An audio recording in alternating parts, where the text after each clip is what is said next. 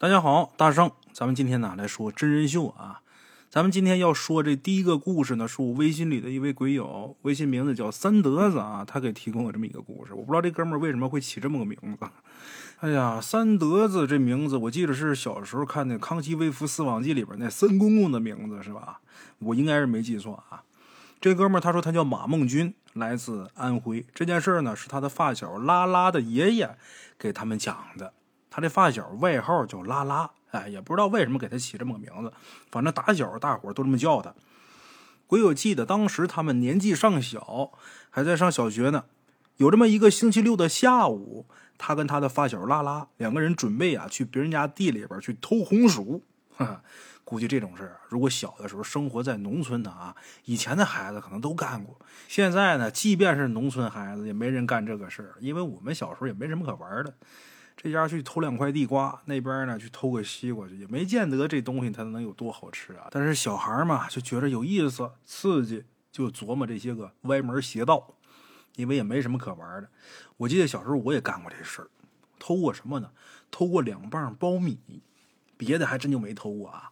偷过两磅苞米，结果呢，我把这两磅苞米拿回家之后，还跟我爷显摆呢，让我爷爷给我一顿臭骂。我记得小时候我爷爷从来没骂过我。就那一次，表情特别严肃，而且特别认真严厉的，好顿把我给教育，但是没打我。从那以后，我还真就再也没有偷过别人家的东西，因为我害怕看见我爷爷那失望的表情。哎，这个我的印象比较深。所以小时候生活在农村的小小子儿，干点这事儿呢也不奇怪。哎。咱们鬼友就是跟他这位发小，这小同学拉拉两个人打算去偷红薯，然后呢偷回来之后晚上拿泥巴给它包完之后用火烤着吃。正准备去的时候，就看见拉拉他爷爷呀坐在墙边抽老烟袋呢，因为他爷爷呢就住在咱们鬼友他们家边上。然后呢，咱们鬼友和他的发小俩人就跑过去看他爷爷，想让他爷爷给讲讲他爷爷年轻时候那个年代的故事。他们俩哈对爷爷那一辈人年轻的时候农村的事很好奇，哎，就这样，拉拉他爷爷呢抽着旱烟袋给他们俩讲了一件灵异故事。这事儿发生的时间还真就不远，发生在零几年的时候，是他爷爷的朋友的经历。哎，话说那年夏天呐，拉拉他爷爷的朋友在四清河水闸岸边那地方种了几亩地的西瓜。等瓜快熟了，怕被人偷，怎么办呢？就在地里边啊搭一窝棚看瓜。在地里看瓜，什么都没带，就带了一个老式的手电筒，晚上得有东西照亮啊。这窝棚呢，就是临时搭建的那么一个简易的草棚，就是用木板还有这个玉米秸秆搭起来的。哎，在瓜地里边住，他也没有电，也没有电视可看，也没有收音机可听，怎么办呢？看瓜地里边没情况，就是睡觉，也没什么可干的。天一黑，没什么情况，早早的在这个草棚里边，那搭那木板床上就开始睡觉。刚睡了没一会儿，就听见呐有人敲门。他打着手电筒呢，就去开门。等开门之后，就看见一个男的拿着一个兜子，身上都是水，然后拉拉他爷爷这朋友啊，看瓜这大爷啊，就问他说：“你干嘛的呀？”这人说：“我呀叫张田我是前面大张家的。这大张家呀，应该是一个村的名字。哎，他说我是前面大张家的，我来这儿抓蛤蟆，渴了，想要个瓜吃。就这么的，看瓜这老爷子呢也没多想，人家要瓜不是偷瓜，要偷瓜的话，那肯定就棍棒伺候了。但是来要一个没什么的，给摘一个。老爷子呢就到地里边挑了一个瓜，给这人摘了一个。”瓜摘回来之后，这人呢就在这草棚边上啊，就开始吃，一边吃一边问这看瓜老爷子，就说：“您贵姓啊？姓甚名谁呀？怎么称呼你啊？您怎么一个人种这么一大片瓜呀？”唠家常呗。哎，看瓜这老爷子就跟他聊天，也没多想。聊了一会儿之后，这人也把这瓜吃完了。吃完，这人就走了。那小西瓜不大，哎，看瓜这大爷看他走了，自己也无聊。就接着睡觉，哎，这是第一天。等第二天晚上，他又拿着手电筒去瓜地里边看瓜。睡觉的时候呢，正睡着呢，又有人敲门。而且还喊他的名字。哎，大家要注意啊，这次可是喊名字。看瓜这大爷心里边还想呢，大晚上这谁呀？脑子里边想，但是嘴上可答应了。人敲门喊呢，他就答应。哎，给你开门，就这么的过去开门。结果打开门之后，就发现啊，没人。奇了怪了，怎么没人呢？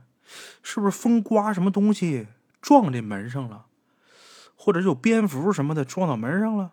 没多想，门关上又去睡觉去了。等到第三天还是这样，有人敲门。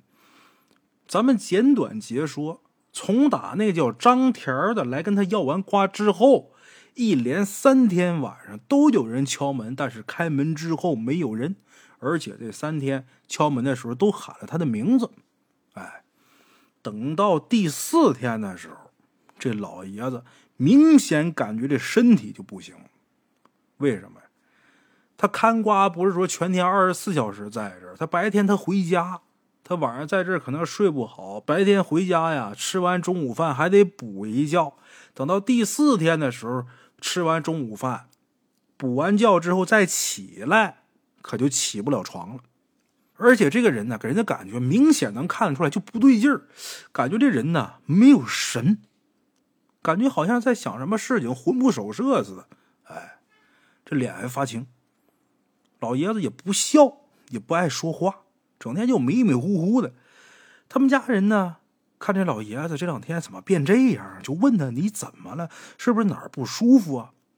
老爷子就跟家里人说这事儿，就说呀，在地里边看瓜的时候，这几天呢，天天晚上有人敲他门喊他名字，但是推门出去看不见人。他家里边人呢，心也挺细的，一想这事儿，再一对应老爷子这身体状况。就觉得不对劲儿，为什么？因为四清河那边啊，本来就比较邪性，心想老爷子是不是撞上什么邪门歪道了？哎，赶紧找人看吧。找的是谁呢？附近村子里的一个看事的这么一个老太太。这老太太来了，看了看，说：“这老爷子这魂魄已经走了几个。”就是前几天晚上，他在地里边看瓜的时候，每天晚上在外边喊他名字，他给人开门的那都是鬼。每次开门，他这魄就被人拉走一个。一连三天，这老头丢了一魂两魄。幸亏发现的及时，如果再晚几天的话，那三魂七魄都被人叫完了，那这老爷子肯定就完了。他们家人听完之后啊，也是大吃一惊，赶紧按照这老太太给的方法。晚上的时候，在四清河水闸附近烧了点纸，然后喊了几天老头这名字，再往回带他这个魂魄，这老头才逐渐的恢复过来。哎，等老头恢复过来之后呢，再一回想，这老爷子一想，在出现这个状况之前，有一个叫张田的来他瓜地里边跟他要瓜，而且还问了他的名字，就想这两件事是不是有什么关联？哎，真是不打听不知道，一打听吓一跳！这个叫张田的，不是自我介绍说他是大张家村的吗？他们就到那儿去打听去了。到那儿一问，这大张家村还真有个叫张田的，但是这张田一年前就死了。说张田死的时候就特别邪门，怎么的呢？这张田啊，喜欢去抓一些野味儿，抓个鱼啊，掏个鸟啊。当年呢。他跟一个邻居晚上去抓黄鳝，到四清河水闸那边，那地方有一个水库，这水库旁边这水不深，越往里边越深。他跟邻居打着手电筒往水里边照，看看有没有黄鳝。没成想啊，就看见一个比电饭锅还大的一个王八。哎，他跟这邻居呢就想去抓这王八，但是这王八呢就往水中间游。他们俩水性都不好，就没敢下水去抓。但是他们刚走几步，这王八自己又游回来了。感觉这王八就在引他们，于是这张田呢，把鞋一脱就下水去抓这王八去了。他这邻居呢，就在这岸边给他照亮，就看这张田一步一步的往水里边走，那王八呢就在他前面慢慢的游，哎，往前越走越深，越走越深，这水呀就已经没到张田胸口这位置了。这时候这王八突然间就潜到水里边，就看不见了，看不见这王八，张田也不敢往前走，他水性不行。然后他就用手在王八下潜那个位置啊摸了摸。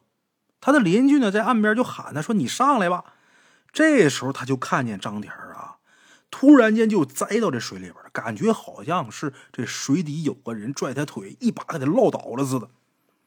哎，他的邻居当时吓傻了，害怕呀。他邻居水性更不行啊，吓得连滚带爬的跑回村里边开始喊人，喊救命。后来喊来几个本村的村民下水去捞的时候，发现这张田早就已经死了，而且死的特别奇怪。怎么的呢？这头啊，直直的就插进这个淤泥里边，这两条腿朝上，这么个死的，这么个死法。哎，就这样，看瓜那大爷家里边人打听这张田，听大伙这么一说，吓傻了。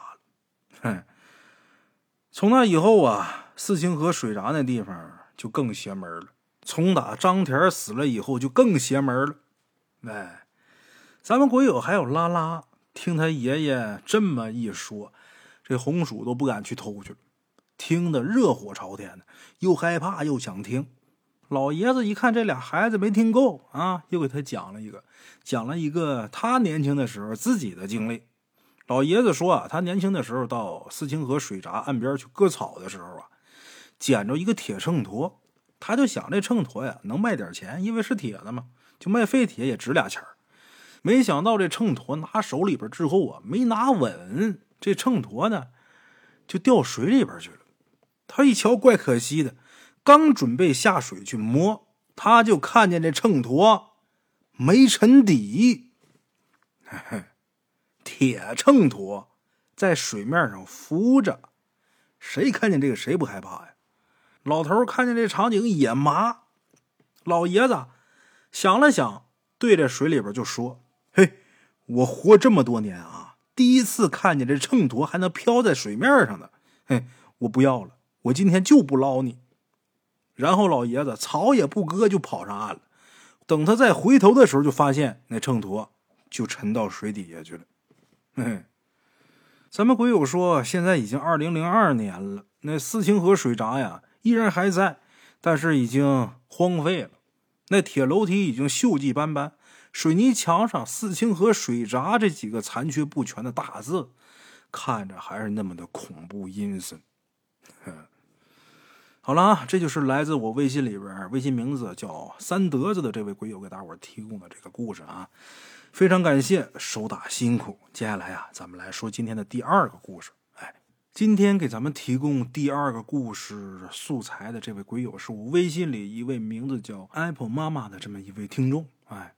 他说他的老家呀是吉林四平的，前些年呢受政策影响，就开始实行退林还耕，就是把山上那树都砍了，然后种上苞米。咱们鬼友他姑姑家有一片山坡地，什么叫山坡地啊？就是这个地呢，其实就是一个山坡，特别斜，特别陡，把这上面的树呢都给它拉掉之后，在上面种庄稼。他说：“有这么一年春天收拾地的时候，因为，呃，前一年呢收完这庄稼作物，赶完这玉米，地上肯定有很多这个苞米叶子。这地呢，你得给它拾掇干净，一般都是搂到一起给它点着。等把这地收拾干净了，你才能开始新一年的春耕嘛。那年呢春天的时候，他爸跟他奶就在地里边啊收拾这片地。收拾完之后，第二天可能要打地，要做垄什么的呗。”这娘俩就开始拾掇这片地，把这些个玉米叶残叶啊，哎，摞到一起，在这咱咱东北话啊叫讴歌呢，哎，在这烧这些个垃圾，忙活的特别晚，已经到晚上了，还没收拾完呢。夜幕降临，鬼友他父亲还有他奶奶两个人相距的距离也就是十几米远，两个人各自呢。都在各自看的这个火堆旁边，听见有一堆人说话的声音。据咱们鬼友描述啊，那个声音呢，就好像是一群人在说外语，在说外国话，能听见很大的声音，但是听不清楚说什么。当时两个人相距的距离并不远，十几米能有多远呢？肯定是可以彼此看到对方这个火堆的。结果，谁都看不见谁。鬼友他父亲看不见自己母亲，就是鬼友他奶奶，他俩就离十多米远，而且他俩前面都有火堆，但是他父亲就看不见他奶，他奶也看不见他父亲。哎，后来鬼友他父亲就慢慢的往他奶奶那个方向靠近，等走近了，才看见鬼友他奶奶。后来俩人就赶紧回家了。回家的过程中，这娘俩谁都没说话。等到家以后，鬼友他爸就问他奶奶说：“妈，您听见什么声音没有？”老太太说：“我听见了，我怕你害怕，我没说。”老太太也听见了，鬼友他父亲也听见，他们俩都听见了，但是这娘俩谁都没敢提。因为在那个场景下，一旦有一个人害怕，这就很麻烦了，啊！好在呢，后来也没出什么事儿，这算是万幸。哎，这是 Apple 妈妈给提供的这么第一个故事啊。第二个故事呢，发生在他大学毕业以后。哎，他大学毕业以后在北京上班，后来呢在香河定居了。那时候呢，他觉得呀，可能是能量不好，心情呢总是很抑郁。那段时间呢，他害怕见人，但是又不得不见人，觉得天都是灰色的，没有生气。哎，他自己偶尔啊会开车出去转转。有一天晚上呢，他走在运河大街那条路上，也不知道为什么找个路口呢，就把这车停下了。他记得那天是夏天，他俩手扶在方向盘上愣神儿，伴随着能听到啊十点钟方向有敲锣打鼓的声音，那边有声音。他在这儿扶着方向盘发愣，他就以为那个方向肯定是有人家的，他也没在意。可没过一会儿啊，他就觉得有一阵冷风袭来，浑身就抖了一下，身体不自觉的抖了一下，然后紧接着就看见十点钟方向，一大群黑色的乌鸦呼呼就飞起来了，划过车窗可见的那个位置。他当时就想，我还是走吧。哎。那十点钟方向不是有扭秧歌的吗？他不是听见那锣鼓声音了吗？他就顺着路走，结果走着走着就走进死路了。映入眼帘的就是几个大坟，把他给吓得赶紧掉头往家走。后来啊，他也找会看事的朋友给看了一下，他车里边啊进了脏东西了。后来他这朋友买了点香蜡纸钱，然后呢把他车里这好朋友给送走。他说那天去烧纸的时候，早上没有一点风，结果烧纸的时候这火苗啊，他就往东北方向滑，他看着觉得特别神奇，啊，其实这个倒是没有什么奇怪的啊，明明没有风的天，但是你烧纸的时候，它肯定会起旋风的，因为大圣我经常烧纸，这个事儿我特别了解，它倒不是什么灵异的现象啊，嗯，你在烧纸的时候，这火苗把这个冷空气。给它烧热了，然后热空气往上走，下边冷空气再来补充，就会形成旋风。烧纸的时候都会起旋风，这个没有什么奇怪的。但是啊，这风起来之后，这风怎么刮，然后带起来的这个纸灰怎么落，什么形状，这火苗是什么形状，这有说道。哎，再后来呢，咱们鬼友养了一只猫，养了这只猫之后，慢慢的就不怎么抑郁了。人的这个能量场啊，其实很重要。你如果满满都是负能量的话，很多不好的事情它也会随之而来。如果你满满都是正能量，那很多好的东西也会随之而来。大家一定要把心态放好啊！这是他自己身上发生的这件事情。接下来啊，他又说了一件事儿。这事儿呢，是讲他太姥爷的啊。他太姥爷就是他奶奶的父亲。他奶奶的父亲没的时候啊，咱们鬼友离得不远。后来阴阳先生呢就说他太姥爷最后一口气啊留在窗框上了。哎，这个大圣啊得给大伙儿解释一下：人死以后啊，就是人咽气儿的时候，这魂魄会随着死者最后一口气吐出来，然后呢离开身体。然后这魂魄离开身体之后会落在某个位置，这叫出殃。因为这个阳啊是人体的元气所化之气，所以出阳又称为阳煞。哎，人死以后这阳气所在的地方，它是有固定的位置的。这个先生得给算，这口阳最后落到哪儿了？哎，它是有固定的定数的。什么时辰走的，它落的位置不一样。它有一套口诀，这口诀叫“银窗卯门辰在墙”。哎，寅时是在窗框上，卯时在门上，辰时呢在墙上。巳在阳沟，午未梁，申酉在撵，戌亥灶，子丑二十在厅堂。哎，它是有固定的定数的。人快要死的时候，或者刚咽气的时候，得把这窗户打开，得让这阳气能飘出去。为什么？就防止家人被这阳气打着。哎，这阳特别厉害，被阳打着的人呢，轻者倒霉生病，重者那就要了小命。我亲眼见过让这秧打过的人。那哥们在镇政府工作，被秧打完之后，年轻轻的小伙子一年瘦了五十多斤，这一年没上班，这人差点就死。这东西真不是我胡说八道，咱也不知道它是什么科学原理，但是就这口秧气，要是把你打着，这人好不了。那得怎么办呢？先生给算出这秧落哪儿了，得在那地方啊喷酒，然后拿符镇上，拿红布。一般都是三尺三的红布，把这地方盖上，然后找一个属虎的人，把这布给钉那块儿。哎，这些封建迷信的东西啊，我就不给大伙儿多介绍了。咱接着说故事吧，说故事就是说故事，别老说那些个没用的。这鬼友他太姥爷死的时候，这先生就算出来，他太姥爷最后一口气是落在这窗框上了。单从这一个信息，咱就能分析出来，他这太姥爷应该是凌晨三点到五点没的。为什么呀？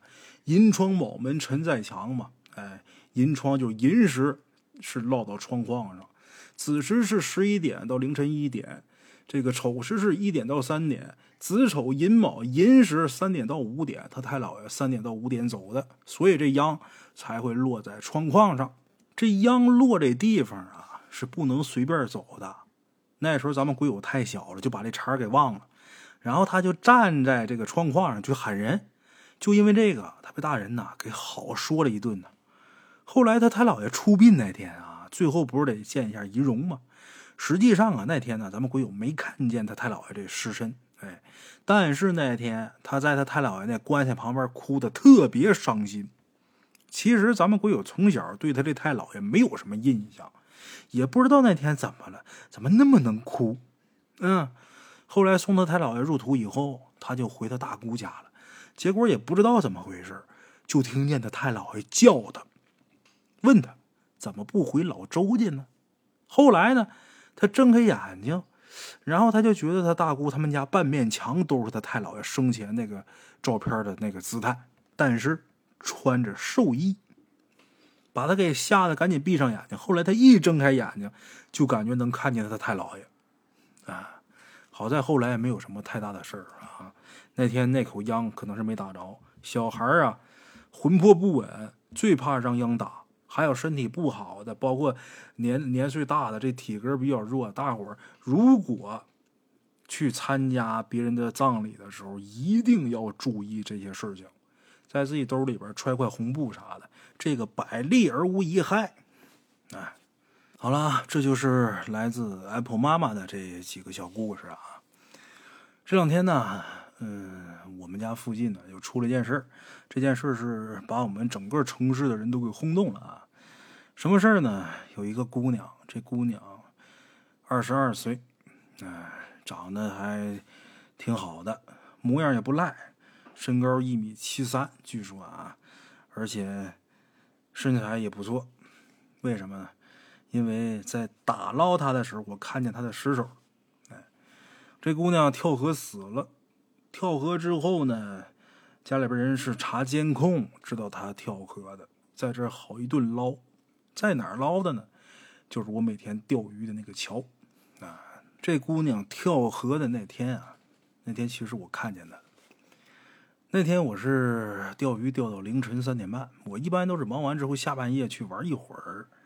那天呢，这鱼就奇怪了，就不爱咬。啊，平时这鱼都挺爱咬，那天就不爱咬。正常这个季节我都得钓到凌晨四点半五点，呃，这天亮了之后开始闹小鱼了，我就不钓了。但是那天奇怪，这鱼就不咬。咱们一共三个人在那玩。这姑娘就在我车后边啊，打电话就哇哇喊，然后哭。咱也不知道怎么回事，以为是不是跟男朋友吵架或者怎么样。咱仨老爷们也没法过去问你怎么了，那感觉好像有点流涎似的。谁也没想到，咱们三个三点半走了，这姑娘四点跳下淹死。啊，那天不是七月十六，就是七月十七。所以说，嗯，在这给大伙提个醒啊，在农历七月的时候，哪怕是过了七月十五，尽量也都要多注意。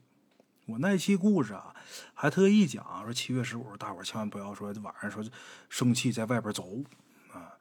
那天这姑娘打电话看那个歇斯底里的架势，那应该是生了挺大的气，又在那个地方，大伙想想啊，河边那得有多少淹死的鬼等着抓替身那天如果走的时候他还在那儿的话呀，我们肯定能问问，能劝劝，最起码让他离开这桥。但是我们走的时候，这姑娘就已经走了。不知道去哪儿了。后来我们走之后，他可能又回来了，然后打这跳下去淹死的。哎，就该着。那天如果鱼爱咬，我们肯定能多待一会儿。他真跳下去的话，我们手里边有绳子，搁水草那绳子扔下去，他拽着能把他给呃拉到岸边，他也就没事了。就是该着他河里死。说白了，一个二十二岁的姑娘，据说家庭条件还挺不错的。怎么就能寻了短见呢？而且长得你说身材也好，样子也不错，那么好的年龄，有多大的事儿就能想到死呢？这东西啊，真的值得让人深思。有些事情就不是咱们表面看那么简单，也许就有一双无形的手在引着他往下跳。看监控，这姑娘跳下之后，好像就后悔了，想抓那个柱子往上来。那哪抓得上来呀？那水泥柱那么粗，它上不来。一般往往啊，被迷的人，像跳河这种的，往下一跳，一到水里边，人马上就明白。但是你想再上来，门也没有啊！大家呀，以后一定要放平心态，把自己这能量场好好调整调整，不要让这些不好的能量出现在我们身上，包括我们家人的身上。如果有发现家人有这些负面情绪的时候，大家一定要好好的去劝一劝，然后好好的引导他，把他往好的方向啊带一带啊。在此啊，祝愿咱们大圣鬼话所有的听众都能正能量满满，百邪不侵啊！好了啊，我是孙大圣，这期节目就到这儿，咱们下期见。